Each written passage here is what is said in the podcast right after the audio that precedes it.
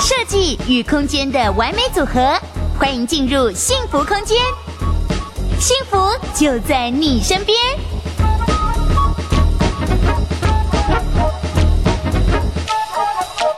Hello，大家好，欢迎收看《幸福大直播》，我是刘涵竹。今天节目上呢，我们来宾很高兴再度邀请到我们的乌比房屋总经理叶国华叶老师。韩春好，各位观众大家好。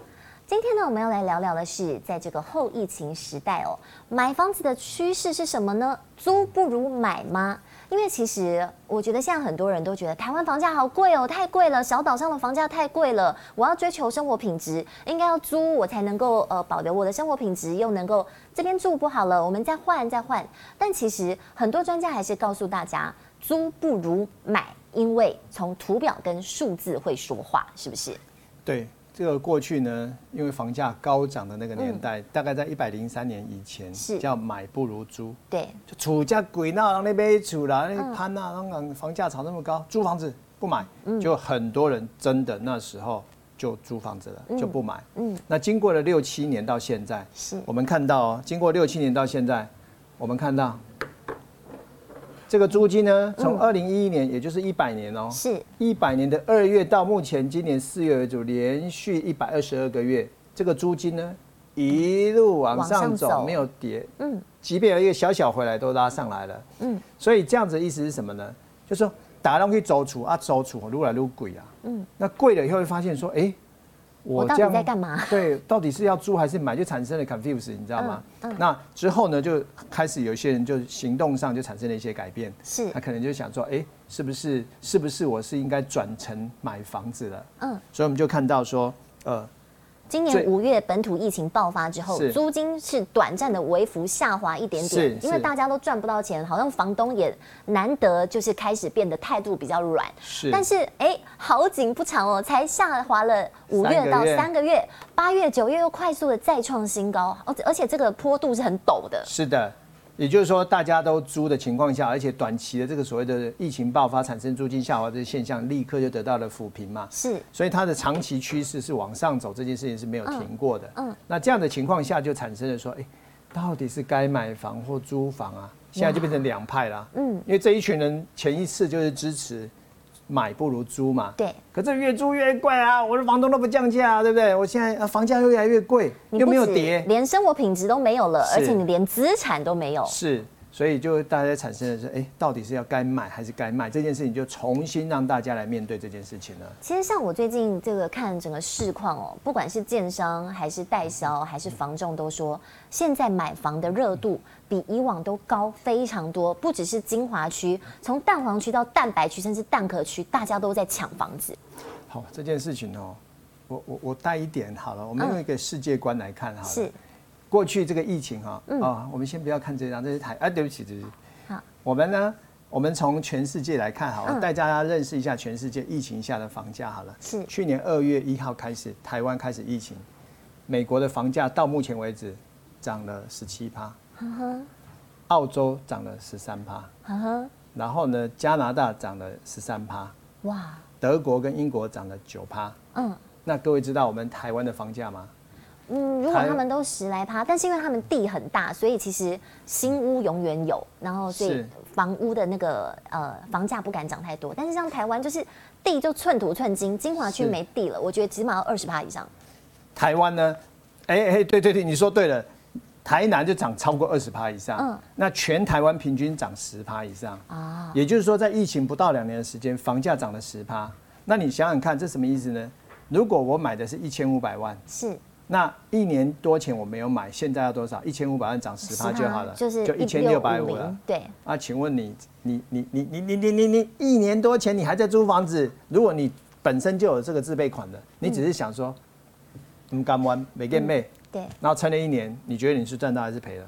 你不止没赚到这个价差，你也没有资产，这就是买房子其实就是一个资本利得的概念。，对，那再加上这个疫情之后，全世界都在印钞票，是这个钞票溢出来之后，就蔓延在全世界。嗯，这个就是就资金泛滥跟资金派对的事情。嗯，所以这件事情呢，其实呢，它让很多房地产，尤其是在好的地方，它房价越涨越高。嗯，然后不好的地方呢也跟着长高。嗯我我用我再用美国举个例子好了，美国在疫情下很多人不是在家工作吗？对，既然在家工作了，那请问住在 San Jose 就是戏谷上班，是房子贵不贵？贵很贵，租金贵不贵？很也贵。，那既然都在家上班，我干嘛住戏子啊？不不啊，干嘛住戏谷戏谷？ 不是戏子啊，拍谁？嗯，干嘛住在戏谷？嗯所以呢，我们看到戏谷就发生了一个大风潮是什么呢？就是把它啊很多人就买到哪里？买到休斯顿去了。哦，反正我都远距在家上班嘛。对。那房价可能是戏谷的五分之一而已，啊哈啊哈五分之一，同样大的房子只要五分之一，所以就搬走了。嗯。那这样的现象在台湾也发生了，就是说，嗯哎，台北的房价在过去在一百零三年以前涨很高很贵嗯嘛，所以呢，后来就台北市跟新北市的人口往外移。嗯。这几年看到说台北市的人口是负成长的，对每年对移出两万多到四万多，是你会看到说台中也增加了，啊，桃园也增加了。嗯，而且事实上，就是台湾除了台北以外，其他地方的工作机会，随着一些科学园区、科技园区盖，也开始变得越来越平均，的城乡之间的发展。对，所以它居住的需求也增加了，所以我们是看到呢，当地其实并没有产生出这么多的住宅来满足它。嗯我们不管是以南科来看好了，南科台积电三个厂就带来至少一万五千个工程师哦。对，那一万五千个工程师，他如果没有去南科的话，他是在竹北买房子的嘞。嗯哼，那去南科了以后，你认为他要租房子会买房子？呃，以他们看对竹北应该跟就买了新啦竹的房价的走势来看，你认为他会租还是买？他铁定是买嘛。对啊。所以你看到说中南部不管中科也好，南科也好，房价的涨幅就很高，所以这件事情就让大家赶快变成是说，哎、都转去买。所以你刚才提到说，很多建商说，哦，现在怎么买方这么多？对，买方多到什么程度，你知道吗？我的属下、啊，我的属下是南部一个很高大楼的销售的营业处的处长，他跟我说，经理，以前我带他的时候是经理，经理，你知道吗？我们被规定哦，规定什么？一个月只能卖三户。哈，有钱还不赶快赚？哎，他说不能卖太快，为什么？嗯第一个哦，卖太快哦，房价会在涨的过程中，嗯我们卖卖太快会没赚到，这是第一件事情。第二个是哈，哎现在都找不到工人，嗯嗯，吹波钢人，没想进去维护。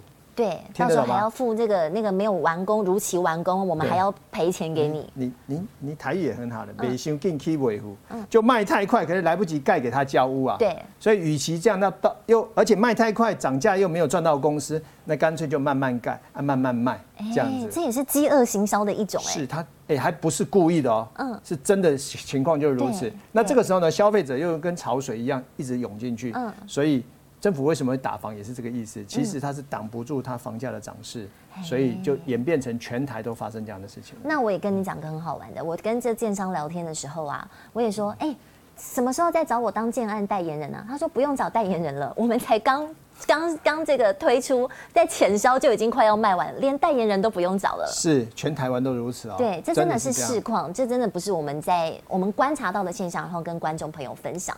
但是无论如何呢，其实大家要去厘清一件事情，就是租金它永远是纯支出，就是这个钱出去了，就是到海里，你就当做没有了，它没有在你的身上有任何一点累积。但是买房子呢，它其实就是在让你去增加这个资本利得，对不对？是是所以我们来看下一张图表。 OK，好，那刚刚我们来用这个数据来支撑一下，说该买房或该租房啊，这件事情其实它不是用感觉的，嗯，它确实出现在我们所有的数据上面。是我们左边看到的这个是租金的一个开价的变化，嗯嗯，我们看到这个租金的开价变化，台北市涨二十趴，对新北市涨三十四趴，桃园涨三十二点六趴，新竹市三十一趴，然后台中二十五趴，台南三十趴30%，去台南州处，基本上撸州撸鬼呢嘿啊，啊啊，高雄二十一趴。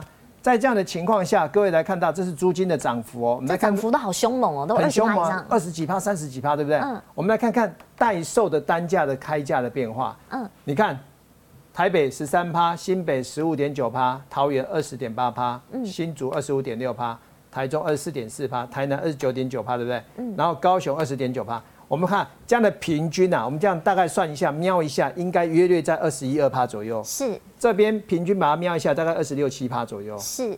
各位有没有注意到，租金的涨幅竟然比卖房子的涨幅单价还高？对，而且特别是我们用这个新竹跟台中这边当一个分水岭哦。你看这个新竹以北，就是双北、桃园、新竹的涨幅全部都在二十趴以上，特别是呃新北、桃园、新竹更是破三十，非常的是明显。是那但是相较于它的房价，其实也全部都是上涨的，所以对你买房子本来就已经没有亏到，你已是经在赚这个增值了。对而且你如果去买房子，那看到这个涨跌幅，呃，租金跟呃卖价的这个涨幅差异，你就知道你被吃掉了多少。对啊，而且而且我偷偷讲一个小秘密好了啦哈，就说你看到、台南哈、租金涨，大概都只啊价钱也涨这么差差1%高左右，，那嗯表示说台南的价钱涨这么高，那为什么我们台北新北才涨个十三十五趴？是那告诉你说，其实它是落后区，哎，哦将来它会追上来，哎，哦，各位那个叫摆荡效应嗯，啊。当当初是台北涨太高了，后来就往南中南部摆，就摆下去了。嗯所以现在都涨中南部，可是呢，你说你看到北部没什么涨，对不对？嗯就房价的部分没什么涨，可是当它中南部已经涨到很高的时候，它又摆回来了，嗯就摆回来北部了。所以我才说，在台北新北要找房子，是现在还是两三年后啊？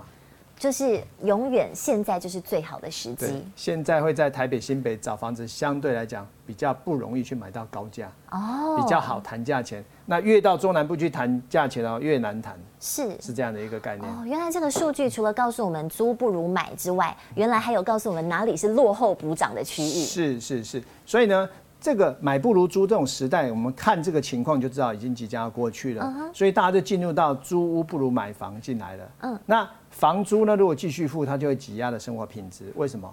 啊，就租就我付掉的租金就我的付租掉了金啊、跟我的贷款已经相差不多了。对啊那我到底为什么不买？对啊，啊，如果说我付的钱同样拥有一间房子，这个房子在这我付的租金的过程中涨了十趴回来，嗯那十趴是谁的？也是自己的啊。是的，它对就回馈回来了。因为其实租屋族最常这个他们的最重要的理念就是要追求生活品质啦，毕竟人生苦短哦，这个我们要让生活品质过得比较好，租金可能会让我的生活比较弹性，我有余裕可以去做别的消费，或是我想要投资股票，而不是我一大笔钱卡在我的房贷当中。但是其实从这个表格来看，你就可以发现，呃，你如果站在投资的角度上。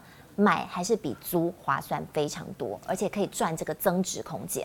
是啊，那其实这里可以带一个观念，就是说，嗯其实我刚刚有提到，就是房价永远不是我们这个领薪水在决定的，是，房价永远不是我们领薪水决定的。我们领的薪水又没有增加，怎么房价涨那么高？不合理，炒作这个政府怎么样？那个呃什么黑心建商、黑心什么？不是啊，因为不是台湾涨，全世界都在涨，是一个供需的问题。对不对？哎各位要知道说，在疫情下，全世界只有唯二的币值是升值，哎，哦，对啊，嗯，就是台币是其一啊。对，所以台币这么强，对不对？台湾的资金也会都到台湾来啊，对不对？所以房价它下不来是有原因的。那这个情况下呢，既然如果房价不是我们领薪水的人决定，那我们到底要学什么？